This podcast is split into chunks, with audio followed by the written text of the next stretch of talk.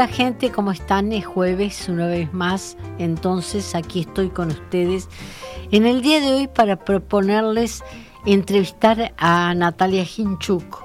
Pero en realidad quiero expresar mi sorpresa porque yo conocí a Natalia como comunicadora social que es, pero vinculada fundamentalmente a una pasión que he confesado públicamente que tuve y que tiene que ver con el diseño de indumentaria, todos los elementos que conforman la indumentaria.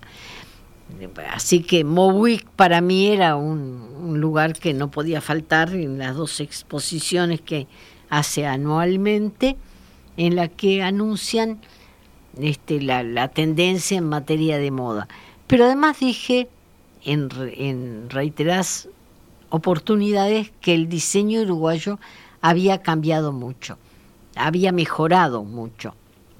Natalia en este caso nos propone hablar de flores y más allá del, estampado de telas, que puede estar de moda o no, en definitiva lo que ella nos propone es hablar de flores tal cual las podemos tener en un florero o en un jardín. De, de manera que mi primera pregunta tiene que ver, ¿por qué este cambio? ¿Por qué te, vinculaste a las flores. Natalia, ¿qué tal? ¿Qué tal? ¿Cómo están? Muchas gracias por la invitación. Es cierto que nos conocemos de otros momentos. Em, yo cuando, cuando empecé a pensar en este proyecto del libro, del libro en flor, em, en realidad tiene que ver con un interés mío, yo lo digo ahí, sobre, sobre todo sobre la belleza. Es como, a mí me interesa mi vínculo con la belleza, eso es lo que siempre me, interesó y creo que mi interés por la moda, que, ya viene de, muy larga data, o sea, vengo trabajando en comunicación de moda. También tiene que ver con la belleza. Exacto, que desde hace como 20 años, eh, creo que cuando me conecto con qué es lo que me atrajo de eso, tiene que ver con la belleza, o sea, que no necesariamente es la belleza clásica, o sea, yo busco la belleza en distintas cosas, en distintos formatos y modalidades, o sea, soy muy abierta con respecto a eso y bueno, ya tengo un ojo entrenado, entonces hay cosas que me van llamando la atención y les voy prestando atención y bueno, y sentí que las flores eran parte de esa continuidad. Pero tuviste que meterte en un mundo que, que en principio no conocías. No, o sea, como usuaria hacía tiempo que, me venía interesando por las flores, por tener flores, por, por el ¿Tenés jardín? No tengo jardín, nunca tuve, o sea, de hecho lo digo en el, en el prólogo del libro, o sea, soy eh, una persona muy de ciudad y... Mm. Y, eso, de apartamento. de apartamento total, de, de asfalto. Pero mm, justamente por eso es que siento que las flores son un aporte hacia el mundo natural que podemos llegar a tener. Bien, pero yo decía que te obligó a meterte en un mundo que desconocías, en particular el del el que produce la flor, ¿no? Exacto, el de la floricultura, que, que bueno, que yo ahí lo que hice fue meterme como periodista, ¿no? O sea, que con mi formación más periodística, de investigación, mm. como si me acercara a cualquier otro tema, eh, buscando qué era lo que me iba a encontrar con eso. Yo lo que, lo que hice fue, fue buscar, eh, o sea, eh, a partir de un viaje que yo cuento ahí que hice a Estocolmo, que fue a fines del verano, en 2018, vi cuál era la relación de la sociedad con las flores y, entonces me propuse investigar a ver qué, qué sucedía acá. Y bueno, y ahí me metí. Y te encontraste con una serie de etapas en las cuales tú destacás que la, incorporación de la inmigración japonesa tuvo mucho que ver con el crecimiento del mercado de flores, por lo pronto. Sí, o sea, digamos, la floricultura como, como gesto... es antiquísima. Claro, yo en el libro en realidad lo que hago es tomar eh, las flores de corte, que no son necesariamente las de jardín, o sea, algunas eh, coinciden, pero no necesariamente. O sea, son las que se plantan para después cortar para comercializar. Entonces, eh, cuando empecé a investigar, me di cuenta, o sea, eh, a través de historias orales, porque no había nada escrito al respecto, o, quizás, no sé, muy poco también me tocó trabajar en pandemia, con las bibliotecas cerradas, ¿no? Como que hubo algunos, algunos obstáculos que, que tuve en el momento de investigar, pero bueno, con lo que di fue con algunas historias de gente que su abuelo, su bisabuelo había cultivado y demás. Y entonces eso tiene mucho que ver con la inmigración, pero al principio era sobre todo italiana, eh, francesa, em, y eso, italiana y francesa más que nada son, fueron los primeros que trajeron acá, y después las, eh, las esposas de los em, funcionarios de las empresas británicas que llegaron a Uruguay fueron las fundadoras del Garden, por ejemplo. Entonces, ellas fueron como el primer público que buscó esas flores para tener y para poder tener en sus casas y demás. Y bueno, y después, eh, después de la Segunda Guerra, llegaron algunos inmigrantes japoneses que se, que se volcaron al cultivo de las flores, que no eran especialistas en el tema necesariamente, pero que encontraron ahí un, lugar donde, donde expandirse, se, instalaron en, en áreas de Montevideo rural y bueno, y la mayoría de ellos fueron los fundadores de Cofloral, que es el mercado de flores, en 1954. Bueno, pero además contaste, porque el libro, que se llama En Flor, tiene notables de fotografías y arreglos florales que no son exactamente los convencionales. No. De manera que estás eh, acompañado en este libro por gente que desde hace años está dedicada a ello. Sí, mira, lo, lo que sucedió fue que mm, yo sabía que tenía que ser un libro muy visual, o sea, mm. eso me parecía muy importante. Entonces invité a Francisco Superviel, que es un fotógrafo que además lo conozco yo desde que era pequeño, porque soy muy amiga de la hermana. Y, mm, pero yo veía que él tenía una, una búsqueda estética que para mí rozaba con el arte y iba como más allá de lo que podía ser una, una mera captación de un ramo floral. Entonces me interesaba que esa mirada un, tanto poética estuviera sobre las flores, que además él decía como el, desafío de fotografiar de los objetos o, eh, más, más fotografiados del mundo, ¿no? Em, y por otro lado, convoqué a Mercedes Lalane Meche, que ella arrancó con el proyecto de la florería en 2019. O sea, más o menos como que coincidimos, porque yo, la idea del libro de la Que también es diseñadora, Que también es diseñadora, pero ella sí tiene una historia interesante con el tema textil, eh, con el tema de las flores, perdón, textil también, em, porque su bisabuelo vino de Francia y se instaló en Salto y fue uno de los principales viveros de flores de corte, mandaban flores en tren, cajones, cajones de flores y después también su familia tuvo una florería en Salto que fue como sigue siendo de las más conocidas de allá. Em, entonces ella sí tenía un vínculo, pero lo que ella hizo, que para mí fue interesante y yo lo capté enseguida en el momento cuando ella empezó, porque claro, yo la conocía de antes, mm. y cuando empecé a ver lo que estaba haciendo dije, ta, esto es distinto, porque era eran como nuevas mezclas de flores, una nueva presentación, eh, incluir flores silvestres. Fue la, primera vez que yo vi cardos, por ejemplo, en un arreglo. perdón, yo no había visto nunca que hay vegetales que se utilizan, sí, coles. Sí, bueno, eso, eso ya viene hace tiempo en realidad. Hay gente que planta esas, eh, se llaman brásica o repollos ornamentales. Mm. Eh, y, y, también eh, esto de dejar florecer, por ejemplo, el alcaucil, viste que sí, también. florece, o el allium, que es la flor del puerro, que, claro, que es muy interesante porque es como dejar evolucionar un paso más, ¿no? o sea, el, propósito productivo se pierde y se encuentra otro propósito que tiene que ver más con la belleza.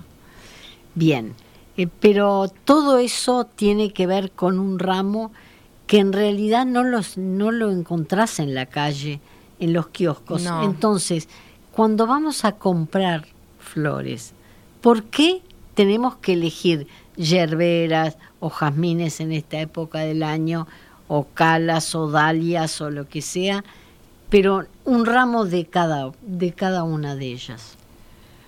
Porque, bueno, eh, fresias no, no, no la vas a encontrar nunca. Fresias eh, se encuentran en, a, final, a finales del invierno.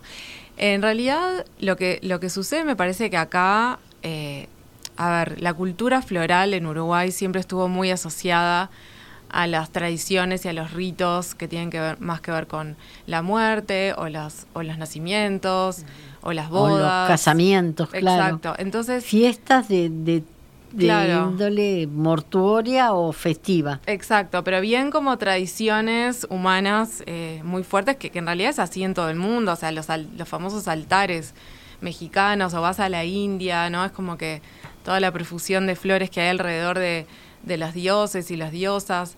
Em, pero, pero creo que justamente la, esa cultura floral de, decir, bueno, tengo el ramo y me lo llevo a mi casa y no sé qué, todavía le falta, o sea, lo que hace Mercedes básicamente es diseño, o sea, es diseño floral, ¿no? Y eso es lo que hacen las florerías, o sea, es el trabajo, el extra de las florerías es saber que, bueno, que vas a tener determinadas flores que capaz que no encontrás en la calle o en la feria o en otros lados y que te las arman de una manera en que hay una propuesta de diseño y me parece que, que ese es el valor que tienen y que justamente es lo que vamos a buscar. Pero tenés que ir allí porque no las encontrás. Yo decía, en Buenos Aires es mucho más fácil porque arman los ramitos. Buenos Aires tiene una cultura floral muy importante, lo que pasa. O sea, y, están, y están muy accesibles. Vas caminando por cualquier calle, no te digo cualquiera, pero las grandes avenidas hay un kiosco atrás de otro, o sea, pero bueno, por eso Muy bien porque puestos. hay consumo. Mm. Eh, es un tema de, para mí es un tema de consumo. Justamente uno de los propósitos del libro es, eh, si se puede, teniendo en cuenta que yo veo que hay una tendencia grande como a esta nueva mirada de las flores, que ya no se relaciona tanto con esos ritos tradicionales, sino que es por el placer de tener en casa, por el gesto, por la afectividad. Entonces yo creo que una de, los, de las propuestas del libro es esa, que, que empiece a haber como otros movimientos en torno a las flores también y otras propuestas. Pero las flores en nuestro país son caras. Sí, son caras, sí, es cierto. Este... Más allá de que muchas veces sabemos que son robadas prácticamente de, de, plantaciones absolutamente naturales, las calas, por ejemplo, que crecen al, costado de, cualquier carretera en donde haya humedad. Y sin embargo, luego te las venden de a tres y caras.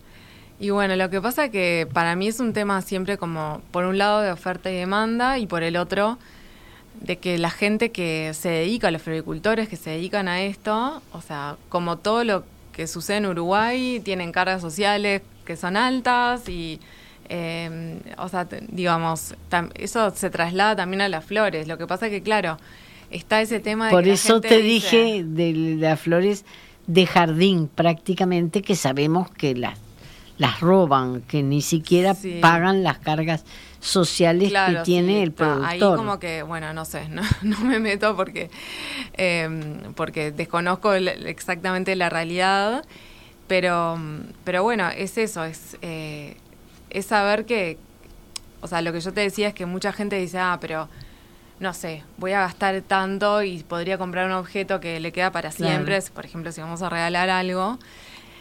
Pero yo insisto en que regalar flores tiene una afectividad que no la tiene regalar otra cosa. O sea, si la persona lo aprecia, ¿no? Yo doy, eh, doy fe de ello porque te contaba de la emoción que me causó recibir de Macarena Montañez las lavandas que nunca se me hubieran ocurrido, porque además en muchos casos se trata de flores que tenés vinculado a los jardines. Claro como la flor de pajarito. La flor de pajarito no se me ocurre a mí comprarla. Claro. Pero están los canteros. Sí, sí, las flores de pajarito son divinas, están en el libro. Mm. Em, sí, yo creo que, que es eso, que, que también tenemos otros recursos. Yo lo digo en el libro, o sea, a veces podemos ir y comprar un ramo y otras veces, bueno, hay recursos, ¿no? Es como que vamos al jardín de alguien que nos deja cortar alguna cosita. Las hortensias, por ejemplo. Claro, bueno, en verano eso es maravilloso porque si tenés el acceso a un jardín. En, muchas casas abandonadas, porque a mí me ha ocurrido que puedo perfectamente cortar una, porque además con una llenas sí, exacto. un centro, un florero, son enormes, mm. y sin embargo nadie, nadie las usa. Sí, bueno, por eso, digamos, yo creo que justamente lo que hay que hacer es aprender o empezar a prestar más atención a eso. Eso es lo que yo propongo, o sea, prestar atención a las flores y las flores aparecen. Es como que cuando empezás a prestar atención están ahí. Claro. Pero además el libro ahonda en la forma en que debes tenerlos en un florero. Yo estoy viendo acá y bueno, tengo una serie de objeciones en relación a los jazmines que hemos incorporado al estudio, que más allá del perfume van a durar poco. ¿Por qué? Porque el agua no es la correspondiente, porque se han puesto las hojas dentro del agua, que sabemos que es un problema, y porque seguramente no tienen ni azúcar ni hipoclorito, que es lo que ustedes están eh, recomendando sí, poner. Bueno, hay, hay varios, eso, como piques o, tips en el libro de cómo hacer durar más las flores, que hay algo que yo menciono ahí que es interesante porque quizás... El mejor florero para empezar. Sí. Hablas de vidrio, pero lo cierto es que hay una cantidad de de, de, fotos que se refieren a otro tipo de material. Sí, en realidad, o sea, no, el vidrio lo que tiene, o sea, en realidad no, no hay un material mejor que otro para mí, pero lo que tiene el vidrio es que te obliga a mantenerla siempre limpia, siempre limpia el agua, porque si no, es, eh, o sea, no está bueno verlo así. Pero pero sí, lo, o sea, lo que yo decía es que las flores en realidad cuando una vez que se cortan, lo, que tenemos es una sobrevida de esas flores, mm, ¿no? están, están dispuestas a vivir como un tiempito más. Entonces, ¿cómo hacer para que duren más tiempo esas flores? Y bueno, hay algunos tips como cambiar el agua todos los días. Tampoco, no, lo, no, lo, tenía en cuenta porque no lo hago y ahora lo voy a hacer. Claro, por ejemplo, sacarle las hojas, que las hojas no estén adentro del agua es muy importante porque las hojas después generan bacterias y esas bacterias son las que hacen que las flores se marchitan más rápidamente. Em, después, por ejemplo, no sé, si tenemos un ramo divino, capaz que... El azúcar es lo que no entendí. Sí, el azúcar es para levantar un poco como cuando están en medio de caídas, claro. Y eh, porque el hipoclorito entiendo que es para evitar justamente las bacterias, claro, Pero el azúcar funciona igual que como con nosotros. Cuando estamos así un poco para abajo, baja eh, presión, exacto. levantan las flores. Sobre todo en verano, el azúcar o tirarle un, par de piedritas de hielo al agua. También. Está bueno. Bueno, y después tenés una especie de diccionario de fotos de, de flores con las cuales terminas el libro de la A a la Z. Sí. Pero bueno, no sé, ¿cuáles, cuáles de ellas son las más frecuentes? Las más frecuentes acá, bueno, te diría claveles, eh, las, que más se ven, astromelias, los lirios que, que son importados, pero que siempre están. Em, bueno, pero justamente aparecen flores importadas porque las rosas ecuatorianas son maravillosas. Sí, exacto. Y bueno, lo que pasa es que en Uruguay, yo creo que por un tema de mercado, nunca se dedicó a, o sea, los floricultores eh, no han hecho como inversiones como tienen en otros países, que donde son mm. negocios, industrias muy pujantes, como para tener, no sé, los invernaderos, la temperatura correcta y demás. Y bueno, y Ecuador tiene un clima muy propicio Sí, habría que ver lo que era un invernáculo al lado de otro y que sabemos que es una exportación al mundo. Sí, sí, tal cual. Sí, Colombia, Ecuador, este, esos países que dicen que tienen la primavera eterna mm. son, son muy buenos Mérida. Sí. También. Bueno, pero ya te digo, los, los ramos que son una maravilla, que aparecen en las fotos, ninguno de ellos lo vas a encontrar en el kiosco porque todos son una mezcla de flores. Sí, pero viste, por ejemplo, ahí justo estabas mostrando, ese ramo es solo el Lisianthus, que es esta flor que, que se consigue muy mucho y se parece a la rosa. Y, tiene varios colores. Tiene varios colores, entonces eso, por ejemplo, es algo que se puede lograr y que, y que lo ves ahí es majestuoso, pero en realidad es muy simple, o sea... Mm. Y, eso se puede conseguir perfectamente. es caro igual. Bueno, y después está el, el tema de ubicar una única flor en determinado florero, que por lo general es alto, es eh, de boca chica, eh, de alguna forma son flores que eh, a su vez son largas, altas. sí, pero mira, no necesariamente, por ejemplo, ahora que estamos con los jazmines, ¿no? Mm. Los jazmines te- perfectamente después lo puedes cortar y ponerlo en la mesa de luz, un solo jazmín, y es una maravilla. Pero el- tiene que tener ahí también el, el cuidar la flor. eh, tiene que ver con el tema de que el, el jazmín, por ejemplo, te recomiendan que esté en contacto la flor con el agua. Con el agua, sí, sí, se- muchas veces se ponen directamente eh, flotando, Flotando. en el agua, Mm. tal cual. Hablas hasta de las herramientas. Sí, herramientas básicas. O sea, este libro no es para floristas ni para gente que, que ya está muy acostumbrada a lidiar con flores. Es un libro para principiantes que en realidad también partió como de una, de una base mía de decir, a mí me encantaban las flores, pero cada vez que iba a un puesto, a una florería, por ejemplo, no sé, no sabía el nombre de tal o cual flor. No, yo tampoco y acá me he enterado de, de unas cuantas porque además, más allá del, del nombre científico, tú las, las nombrás por el nombre que Claro, que era eso. Yo, por ejemplo, eh, tengo una app, una aplicación donde veo algo y, y lo, y lo busco con la foto, ¿no? Pero muchas veces el nombre no corresponde con el nombre que se usa comúnmente. Entonces, eh, yo quería que fuera una información más llana, ¿no? Sobre, sobre las flores. Por lo pronto acá me encontré una leli que no sabía cómo se veía. Sí, son, son preciosos. Hay, hay de floración simple y doble. Ah. Los alelíes son del invierno. Además eh, pones eh, la fecha. Sí, en la que se estación. puede- eh, la- claro, Sí. más o menos la estación en que podemos encontrar cada una. Pero bueno, eh, me encantó el tema de los vegetales. Acá hay un girasol, imagínate que los girasoles sí los habré visto en el campo, Claro. pero vinculados a la producción, nunca esta maravilla. Y bueno, lo que pasa es que hay muchas flores que estuvieron asociadas a lo medicinal Mm. o a la producción antes de ser consideradas eh, como flores de corte, por ejemplo. Tú llamás flores de corte, acá están las hortensias, Sí, a las flores que pueden servir, más allá de que la- las encontremos en el jardín, pueden servir para un florero. sí que, se, que se comercializan, o sea, que son se cultivan para eso, se cortan y se venden, o sea, básicamente es eso. Tú me decís que en el mercado de flores puedo encontrar eh, eh, estas hortensias. Hortensias no creo que se... O sea, las hortensias no. Hay algunas que incluimos que, que, que ta, tienen que ver con, con eso de que, por ejemplo, hay mucha gente que tiene acceso a las hortensias, como vos decías, entonces eventualmente las podés tener más fácilmente.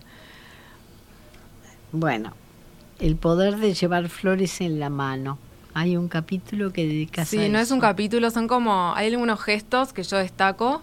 Uno de ellos es, eh, propongo el experimento de salir por la calle con un ramo de flores y la gente te mira distinto, ¿no? Para mí es- eh, realmente es muy poderoso ver a alguien llevando flores. Eh, yo siempre desvío la mirada porque me pasa lo mismo cuando, como cuando veo a alguien que me gusta cómo está vestido, por ejemplo, ¿no? Es como que inmediatamente me llama Lo la mirás. atención, sí. ¿Y por qué desvías la mirada cuando... No, no, de- desvío, o sea, si estoy mirando hacia otro lado y veo a alguien que Ah, aparece, ah. no, no, o sea, digo para que- concentrarlo en la persona que Exacto. lleva el ramo. Sí, Pero a mí, ya te digo, entre las flores que considero de invernáculo, como las margaritas, y las silvestres, que son más chiquitas, sí. este, creo que hay una diferencia abismal. Y no sé en qué medida las voy a encontrar en un kiosco.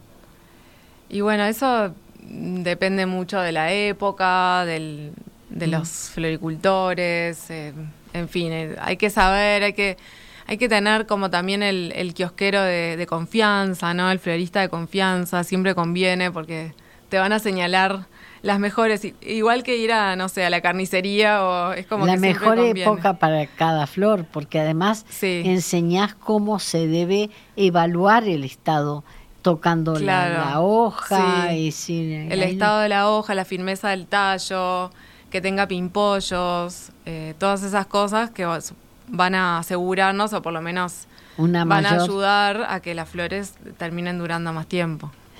Natalia, me parece fantástico porque el libro es una maravilla, pero además me encantó cuando en la presentación el fotógrafo eh, contaba que muchos a los que debía fotografiar no tenían ni idea de lo que era posar para una foto Ah, y sí, hubo sí, que sí. encontrarlos de, de manera diferente. ¿no? Bueno, nosotros lo- eso, el libro incluye algunas entrevistas, algunos destaques a floricultores, que para mí era muy importante porque es mostrar de dónde viene eso, como la, tra- la famosa trazabilidad de la que se habla tanto ahora, pero también mostrar el costado humano de esas personas que están ahí eh, todos los días, sin feriados, sin fines de semana, sin vacaciones.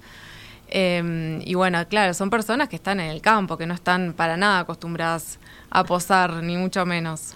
Salvo el expresidente Mujica Bueno, que contó una anécdota muy divertida que en determinado momento venía caminando detrás de él y le dice, ahí parece y se ubicó exactamente Donde daba de- el rayo de luz. El rayo de luz. Me encantó. Sí, sí, él algo de experiencia tiene en posar.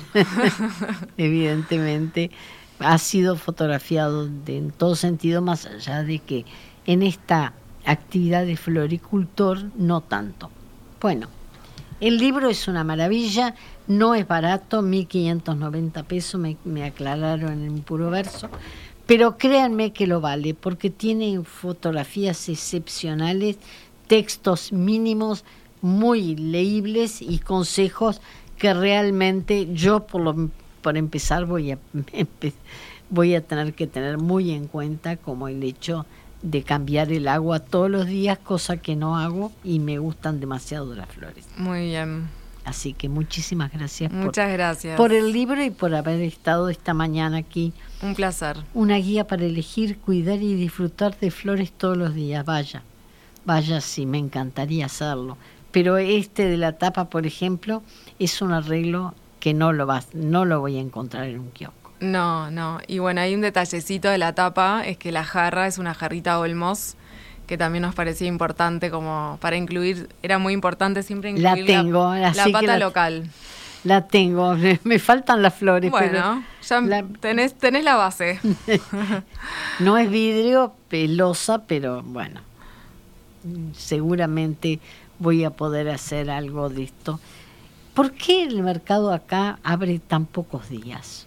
Y bueno, creo que es eso, es un tema de demanda, básicamente. Porque además no los reúne a todos, la mayoría son los japoneses. Bueno, sí, hay, o sea, lo- los que quedan hoy son de 120 que llegaron a ser, hay como 20 en este momento, Mm. 20 socios. Y sí, ¿no? O sea, hay, hay de todo, hay muchos que, que están recogiendo la tradición esa floral de las, de las familias de inmigración japonesa y, y otros que decidieron no seguir ese trabajo porque, bueno, ya sabemos que es muy porque arduo. da mucho trabajo Sí. y poco redituable, ¿no?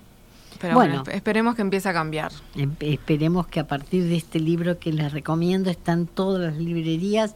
Natalia Hinchuk en Flor se llama y créanme, vale la pena tenerlo en cuenta como para regalarlo a fin de año o en Navidad. Es un ¿no? lindo regalo porque yo digo que así como las flores son afectividad a la hora de regalar, el libro tiene eso también. Como que lo ves y decís, se te Bueno, ocurre a alguien Si lo acompañás por un ramito de- con un ramito de jazmín es Eso más, es más a mi favor. ideal.